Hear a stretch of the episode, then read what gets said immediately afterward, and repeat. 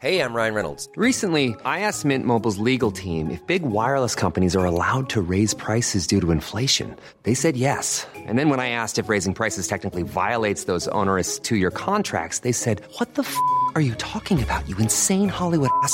So to recap, we're cutting the price of Mint Unlimited from $30 a month to just $15 a month. Give it a try at mintmobile.com slash switch. $45 upfront for three months plus taxes and fees. Promo rate for new customers for limited time. Unlimited more than 40 gigabytes per month. Slows. Full terms at mintmobile.com.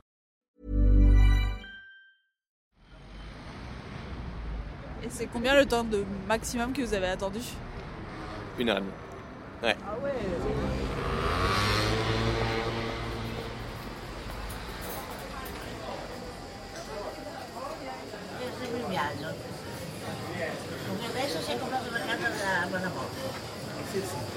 Est-ce que tu te souviens, Nora, de ce jour où on a fait la queue presque une heure pour manger une pizza à Naples? C'était en 2012, on a traversé l'Italie de Rome aux Pouilles pour manger les meilleures choses au monde. Je m'en souviens, mais en fait, tu vois, ça compte pas. Déjà parce que c'était les vacances et aussi parce que c'était la meilleure pizzeria de la ville et qu'on a mangé des énormes margaritas à 3 euros. Stagioni. À part ça, hormis les vacances, hors de question pour moi de poireauter sous la pluie à Paris pour une pizza. En revanche, il paraîtrait que toi, ça t'arrive. Oui, j'avoue, j'ai déjà fait la queue devant un resto à Paris et même devant une pizzeria. Mais pourquoi est-ce qu'aujourd'hui, on est prêt à attendre 3 heures pour manger des choses bonnes, mais pas vraiment dingues? Et pourquoi on a l'impression que dans les grandes villes, de plus en plus de restaurants ne prennent pas de réservation? Autant de questions auxquelles on va tenter de répondre. Bienvenue dans Plan Culinaire.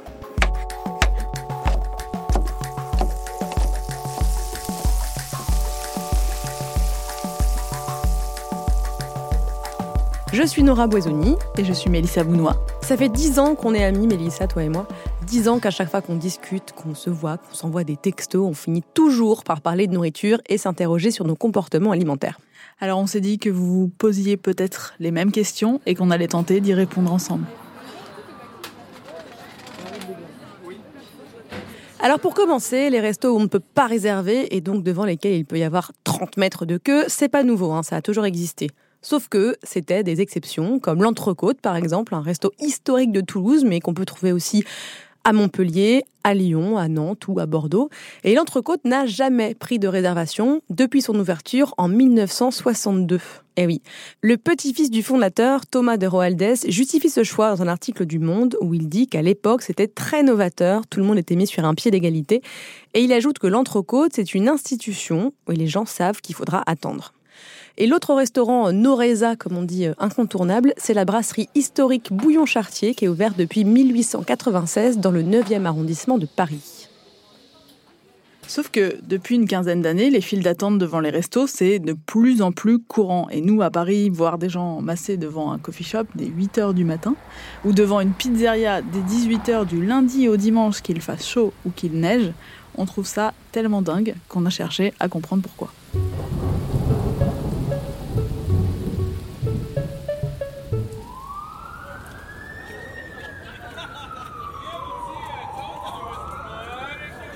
Il faut aller de l'autre côté de l'Atlantique pour trouver des pistes. L'épidémie des restos sans réservation semble avoir débuté à New York. En 2010, le New York Times remarque que les queues devant les restaurants s'allongent et que les réservations se raréfient. Le Zagat, le guide gastronomique américain, envisage même de faire une catégorie à part pour les restos où on ne peut pas réserver. En 2017, c'est complètement admis. Le New York Times publie un classement des 12 meilleurs restaurants sans réservation. Apparemment, l'instigateur de ce que l'industrie appelle donc le Noreza, hein, donc euh, cet instigateur, ce patient zéro des restos sans réservation, celui qui a fait de cette tendance un véritable phénomène, ce serait le chef américain David Cheng. Alors, vous ne connaissez peut-être pas son nom, ni ses restos, comme le très branché Momofuku à New York, où il y a toujours la queue, ou encore Majordomo qui vient d'ouvrir à Los Angeles.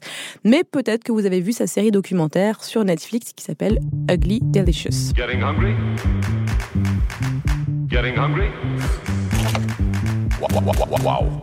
Et si on retrouve le Noreza de New York à Paris, c'est surtout en fait pour des raisons économiques. Contrairement à ce que l'on pourrait croire en regardant Instagram, en lisant les pages sortir de Télérama ou la success story du groupe Big Mama à Paris, qui a déjà ouvert sept établissements en seulement trois ans, La restauration est une industrie très très compliquée. Ça a l'air simple et cool sur Instagram comme ça, mais pas du tout. Ouais, pas du tout. Tellement pas simple qu'au second semestre 2015, plus de 40% des restaurateurs français parlaient d'une baisse de leur chiffre d'affaires. Et en 2016, il était globalement en baisse de 4,5%. Alors la restauration, c'est un peu comme les youtubeurs. Beaucoup d'appelés, mais peu d'élus. Et on a souvent cette impression euh, qu'il y a 12 restos qui ouvrent chaque jour à Paris, mais il y en a davantage qui ferment euh, en fait. D'après le magazine Challenge, en 2013, 3 restaurants ouvrent chaque jour dans la capitale, mais 6 mettent la clé sous la porte. Et pour couronner le tout, la longévité moyenne d'un resto est passée de 7 ans à environ 3 ans aujourd'hui.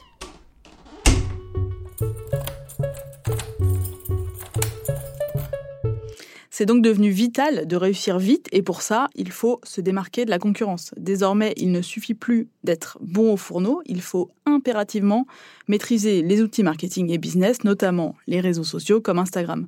Personnellement, c'est vraiment comme ça que je trouve 80% des restos où je vais. Du coup, si on sait s'organiser, ne pas prendre de réservation peut s'avérer un très bon moyen de remplir son resto en continu. Donc, de s'assurer une visibilité avec des files d'attente à n'en plus finir et donc de piquer la curiosité des gens qui vont venir manger chez vous et, espérons-le, poster plein de photos sur Instagram. Les restaurants qui se lancent en se disant d'entrée, dès le premier jour, je ne prends pas les réservations, sont souvent soit des chefs qu'on connaît, des restaurateurs connus, euh, qui n'en sont pas à leur premier succès et qui savent qu'en ouvrant, il va y avoir du buzz, ça va marcher. Donc tout de suite, ils positionnent le truc en disant je prends pas les réservations et ils s'évitent pas mal de galères parce qu'ils sont sûrs de faire à peu près complet tout le temps. Lui, c'est Alexandre Camas, le patron du fooding, un guide qui affiche 243 000 followers sur Instagram. Soit, c'était le cas pour les premiers restaurants du groupe euh, Mama, c'est des gens qui euh, ont très bien préparé quand même, évidemment, le, sourcing des produits, le casting du personnel, euh, le, décor, tout ça. Donc ils savent que là, ils ont coché à peu près toutes les cases et ça devrait rouler. Le rapport qualité-prix aussi. Et puis en, plus, eux, faut quand même se dire un truc, c'est qu'à la différence peut-être du camion qui fume, qui n'avait pas dès le début un énorme plan média sur les réseaux sociaux. East Mama, à peine c'était ouvert, euh, c'était déjà monstrueux. Euh, en tout cas, vraiment, Instagram fait partie de leur plan de com. Big Mama lance ses restaurants sans avoir besoin de la presse, quoi. Et si ces gens-là connaissent une ascension fulgurante, c'est que leur profil détonne dans le monde de la restauration. Ce ne sont pas des cuistots ni des critiques gastro, les patrons sortent de HEC.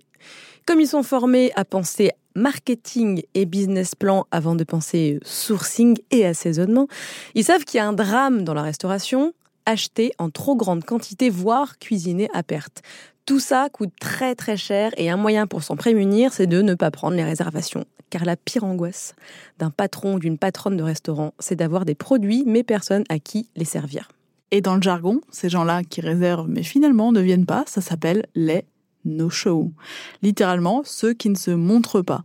Nicolas Allary, le patron du coffee shop Olibelli, qui ne prend pas de réservation et ne désemplit pas depuis 2013, nous raconte ce phénomène. C'est un gros problème à Paris en ce moment. Il euh, n'y a pas besoin d'être restaurateur pour se rendre compte. Enfin, on le voit sur les réseaux sociaux. Il y a pas mal de restaurateurs qui se plaignent, les fameux no-show, euh, qui ont vraiment maintenant euh, super mauvaise réputation. Et on n'entendait pas parler de ça il y a 4-5 ans. Et maintenant, tout le monde a le mot no-show à la bouche parce que, euh, en fait, c'est mettre un mot sur un mal qui existe depuis longtemps.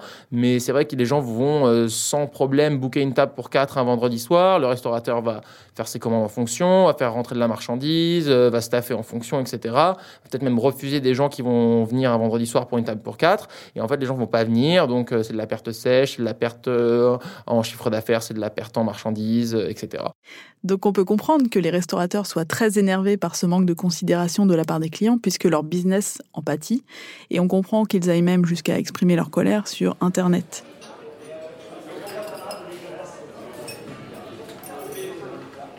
En février 2012 au très réputé et très cher restaurant Noma à Copenhague, considéré comme l'un des meilleurs restaurants au monde, deux tables réservées sont restées vides. Là, vous vous dites, deux tables, c'est bon, c'est rien. Sauf qu'en 2012, le Noma, c'est un resto qui n'a que 12 tables et le repas coûte 500 dollars par personne. Donc c'était clairement loin d'être négligeable. Le patron et chef du Noma, René Redzepi, s'est donc énervé sur Twitter, où il a écrit et maintenant, un message de l'équipe du Noma aux gens des deux tables qui ne sont pas venus hier soir. Et là, il poste une photo avec tout le personnel qui fait des doigts d'honneur.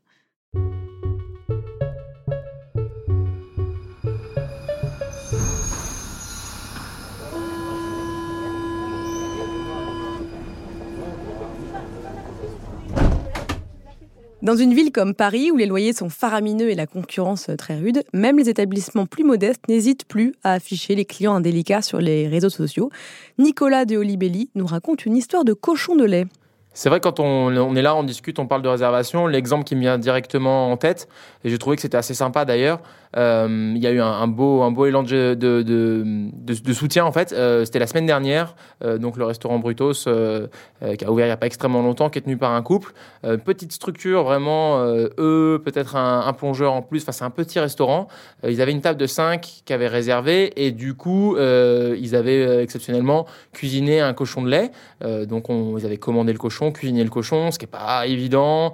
Donc ils s'étaient organisés en fait pour recevoir ce groupe et ce groupe est juste pas venu. Et donc du coup, bah, je pense que voilà, ça énerve et forcément ils ont mis sur Instagram directement une petite story en disant euh, groupe de 5 euh, est pas venu avec une photo du cochon de lait, etc. Et en fait, ce qui s'est passé ensuite, c'était assez sympa. Ça veut dire qu'il y a pas mal de gens du milieu qui, en soutien, ont euh, reposté cette story en disant appelez Brutos, euh, allez-y, euh, ils ont un cochon de lait sur les bras, une table de 5 qui est pas venue, etc. je pense à Pierre de chez Vivant, ou je crois qu'il y avait aussi Tag de chez Dersu qui avait reposté. Même moi, j'avais pensé à le faire. En fait, au moment où j'allais reposter, même pas 10-15 minutes après, ils avaient déjà vendu le cochon et c'était réglé quoi. Et donc je pense que les restaurateurs, en tout cas ceux qui prennent les réservations, ont appris à se serrer les coudes. Euh, et ce sera peut-être ça aussi la solution. Ça veut dire de se passer un peu les clients. Euh, si un soir quelqu'un se présente pas, voilà, euh, le faire savoir. Mais c'est vrai que le cas de Brutos, est, c'est un cas classique et, la taille de leur structure fait qu'on se rend compte que bah, pour eux, c'est un vrai coup dur en fait. Ça veut dire qu'on est un grand restaurant, il y a une table de 5 qui vient pas, bon, on rebondit. Pour eux, c'est un vrai manque à gagner, ça peut faire vraiment mal à, un restaurant. Et je trouvais que c'était assez mignon ce qui s'était passé ensuite, que tout le monde euh, était venu à leur filer un coup de main. Et au final, euh, c'est une histoire qui s'est bien terminée. Ce que je trouve hallucinant, tu vois, c'est qu'on traite une réservation au resto comme aucune autre réservation. Quand on prend une place de spectacle à 30 ou 40 euros, si on n'y va pas, c'est nous qui perdons l'argent, mais ça nuira pas à l'artiste puisqu'on a déjà payé. Mais puisque c'est notre argent qui est en jeu, on y réfléchit à deux fois quand même. Ou bien on revend cette place de spectacle.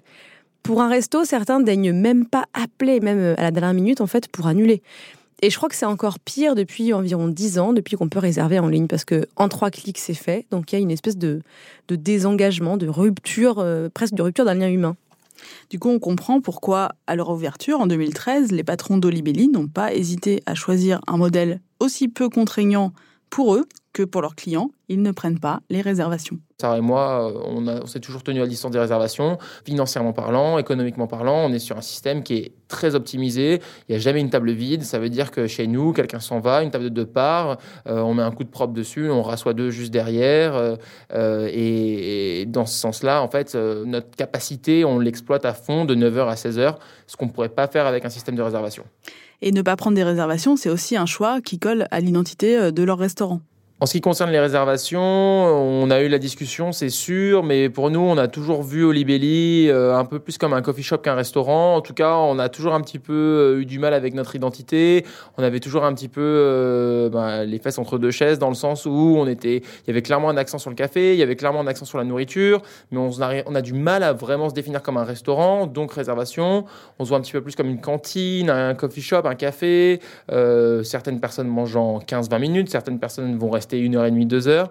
On n'arrivait pas vraiment à calquer un système de service. Euh, les deux heures en plus, du fait qu'on a une grande amplitude horaire servant de 9h à 16h, on fait une multitude de services. On n'est pas sur un, un format euh, classique des deux services du midi, deux services du soir. Donc du coup, on voulait garder cette flexibilité, la possibilité de pouvoir arriver à 11h22 et manger ou arriver à 15h26 et manger.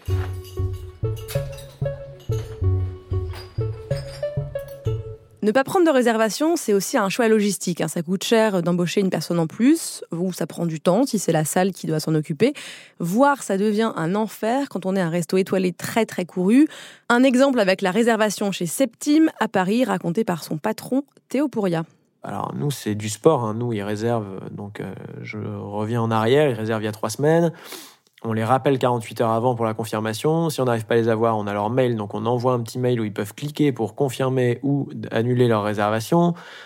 C'est pas un temps plein, mais c'est un trois quarts temps de quelqu'un qui gère uniquement les réservations et qui fait un petit peu aussi euh, les, boîtes mail, la presse, etc. Et c'est un, un salaire à trois quarts temps dont on pourrait plus se passer.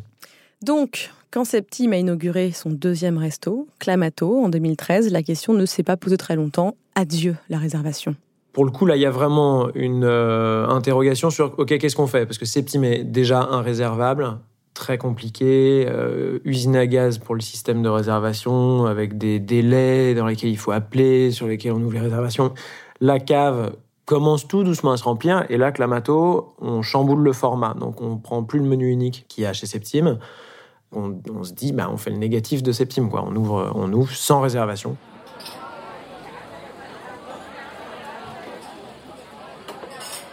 Alors autant je peux comprendre ce qui peut pousser des restaurateurs à ne pas prendre de réservation, autant je me demande comment j'en suis venu moi à me dire ok, je vais faire la queue pour manger, c'est normal, alors que je pourrais aller ailleurs et manger tout de suite. Je pense vraiment que l'expérience d'aller au restaurant, elle a évolué, euh, même comparé à ce que, au souvenir que j'ai d'aller au restaurant euh, euh, il y a 10 ans ou 15 ans quand j'étais enfant ou ado. C'est vrai que c'était beaucoup plus mondain. En fait, on allait au resto, il y avait, c'était pas vraiment. Euh, c'était toujours un événement, mais c'était moins compliqué. Je pense que maintenant, ça demande une certaine organisation. Euh, je pense que les gens ont dû s'adapter au fait qu'il y a de moins en moins de réservations, il y a de plus en plus de monde, il y a peut-être moins en moins de bonnes adresses, donc beaucoup plus de monde au même endroit. Euh, et ça a forcé les gens à avoir une certaine rigueur euh, vis-à-vis de leur sortie. Après, les conséquences de ça, je pense qu'elles sont bénéfiques. Ça veut dire qu'on valorise un petit peu plus le restaurant pour ce qu'il est. Et je pense que d'une certaine manière, le client aussi, il est devenu plus exigeant. Ça veut dire qu'on s'est recentré sur les endroits qui faisaient les choses bien. Et le faire bien, ça peut vouloir dire faire la queue. Pour en profiter selon ses moyens, on est prêt à attendre des heures pour un brunch à 30 euros, des tapas à 45 euros ou une très bonne pizza à 5 euros. On a vraiment voulu comprendre les motivations de ceux qui font la queue. On est allé demander à des gens qui attendent un samedi midi devant un restaurant du groupe Big Mama, dont on vous parlait au début, qui propose des pizzas entre 4 euros, oui oui, et 18 euros. Ce sont un peu eux qui ont rendu les files d'attente normales à Paris. On a rencontré par exemple ce lycéen italien qui y va parce que bah, il trouve la pizza bonne, tout simplement. Je suis italien et enfin, je viens toujours ici. Mais euh, enfin, la pizza est super bonne et les- l'ambiance est plutôt cool. Pareil pour sa copine italienne, elle aussi. L'important ici, c'est que la pizza ne coûte que 5 euros. Parce que, enfin, en tant qu'Italien qui mangeons des pizzas à Paris, c'est vrai que la qualité elle est vraiment pas bonne et pour 5 euros une margherita, c'est vraiment. Ouais. On n'a pas forcément l'argent pour réserver des restos, euh, enfin, qui font des réservations, honnêtement. Je trouve ça intéressant d'associer réservation et resto cher, alors qu'on a vu avec Clamato, par exemple, que la non-réservation, c'est plus forcément synonyme de resto abordable. Pour nous, ça me viendrait jamais à l'idée de réserver pour un resto. Je pense, enfin, j'ai jamais réservé pour un resto. Après, j'ai 17 ans, donc peut-être c'est pour ça, mais. Ouais, je réserve le kebab. Que tu réserverais le kebab, Nora? Alors le kebab, moi c'est simple, alors j'y vais que quand j'ai une envie pressante de frites molles sauce algérienne, donc euh, pas sûr que je réserve le kebab. Et ben eux, ça leur semble beaucoup plus démocratique de faire la queue. on n'a pas forcément les moyens de, de pas attendre. Et puis même, je trouve ça plutôt cool qu'ils prennent pas de réservation parce que ça veut dire que c'est démocratique pour tout le monde. Tu viens, t'es servi et puis. Comme ces lycéens et lycéennes qu'on a rencontrés, le chef américain David Cheng, donc l'instigateur euh, du Noreza dont on parlait tout à l'heure, il pense aussi que les réservations c'est assez prétentieux et il ajoute que les gens qui font la queue longtemps ne sont là que pour manger, pas pour autre chose. Et là, j'ai envie de dire mon œil, évidemment, qui est autre chose. Parce que certains et certaines vont aussi au resto pour se montrer et montrer qu'ils y sont allés. Et ça, c'est pas exactement nouveau. Remontons. Remontons, Mélissa, aux origines du restaurant avec Rebecca Speng, une historienne américaine et autrice de The Invention of the Restaurant. Au départ, c'était même pas pour être sûr d'avoir une table qu'on réservait, c'était pour être bien placé. La possibilité de réserver une table, c'est arrivé dans les années 30 ou 40, quand le téléphone s'est démocratisé. Il faut garder en tête que dans beaucoup d'endroits très prisés pour sortir, comme euh, Montmartre, New York ou Los Angeles dans les années 30 ou 40, les restaurants faisaient venir des musiciens. L'enjeu était donc de réserver une table proche ou non de l'orchestre, de la piste de danse. Il s'agissait d'abord et surtout de choisir sa place. C'est intéressant de constater que la réservation est née quand aller au resto, c'est devenu une vraie expérience. On y passait une soirée tout entière. Et aujourd'hui, en fait, il se passe exactement l'inverse. Comme c'est devenu la norme de réserver, c'est devenu une expérience bah, de faire la queue. Certaines personnes, comme le critique gastro euh, du Monde François Simon, trouvent que euh, les pizzas à buzz dont on a parlé tout au long de cette émission, ils trouvent qu'elles sont surévaluées. Et pourtant, on continue de voir de longues files d'attente devant les restos du groupe dont on ne citera plus le nom, même lorsqu'il fait 3 degrés, comme ce jour-là. Moi, je fais bon, à part ici, mais je fais pas la queue en général. À part là, parce que c'est le côté un peu folklorique, mais c'est tout jouer le jeu, le côté folklorique, comme on disait, attendre, c'est déjà le début de l'expérience. On ne vous cache pas qu'on a été plutôt étonné de la réaction des gens de tous âges, pas forcément parisiens, qui avaient l'air hyper contents de poireauter dans le froid pour manger une pizza et valider cette fameuse expérience dont nous parle Rebecca Speng. Parce que quand on va dans un resto à la mode, c'est aussi pour pouvoir dire à son entourage, Eh, regardez, j'ai mangé là. C'est une sorte de validation sociale. Especially younger people today want to spend their money ce sont surtout les jeunes qui aujourd'hui veulent dépenser leur argent dans une expérience. Il ne s'agit pas forcément d'avoir une Rolex ou un sac Hermès, mais plutôt de pouvoir dire je l'ai fait et le prouver sur Instagram. Donc faire la queue deux heures devant une pizzeria, c'est autant d'occasions de prendre des photos pour montrer qu'on est déterminé à manger cette délicieuse pizza. Et pour trouver non seulement le meilleur resto, mais celui qui offre la meilleure expérience, il y a des sites comme TripAdvisor et Yelp auxquels on a de plus en plus recours pour être sûr de ne pas se tromper et gaspiller son argent dans un endroit qui serait bien mais pas top. Et quand on est parti en vacances toutes les deux en Italie, on checkait frénétiquement TripAdvisor pour avoir la meilleure expérience possible et profiter au mieux de nos 15 jours de congé. En tout cas, moi, mon expérience, c'est pas faire la queue 30 minutes pour manger. Euh, cela dit, quand je vais dans un resto qui prend pas de réservation, je, je filoute, je choisis un horaire stratégique et si c'est complet, bah, je vais ailleurs. Et moi, j'avoue que je suis allée à Obermama. On m'a dit qu'il y avait une heure d'attente pour manger une pizza, donc là, j'ai rusé aussi. Et je suis passée en fin d'après-midi pour laisser mon nom sur la liste d'attente. Puis, je suis revenue à l'heure dite mais je n'irai plus attendre dans le froid, c'est pas possible. Finalement, je trouve ça assez schizophrénique. On vit dans une époque euh, où on exige d'être satisfait immédiatement. Euh, par exemple, on crise dès qu'une appli met plus de 3 secondes à s'ouvrir sur notre téléphone ou quand une vidéo charge pas assez vite. Mais paradoxalement, euh, on est prêt à attendre pour satisfaire un besoin qui est celui de manger.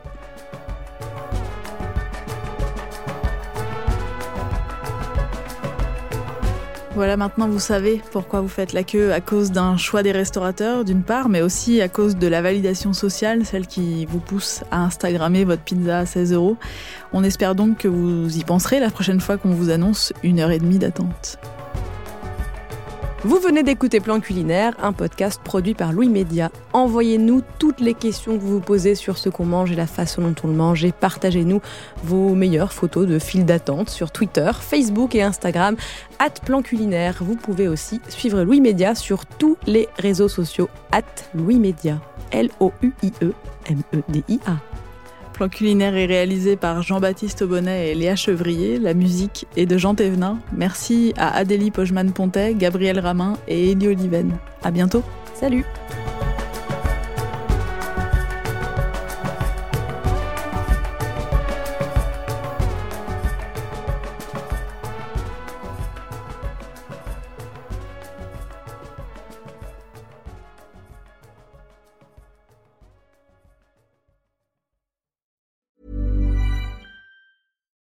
Support comes from ServiceNow, the AI platform for business transformation. You've heard the hype around AI. The truth is, AI is only as powerful as the platform it's built into. ServiceNow is the platform that puts AI to work for people across your business, removing friction and frustration for your employees, supercharging productivity for your developers, providing intelligent tools for your service agents to make customers happier all built into a single platform you can use right now. That's why the world works with ServiceNow. Visit servicenow.com/ai for people to learn more.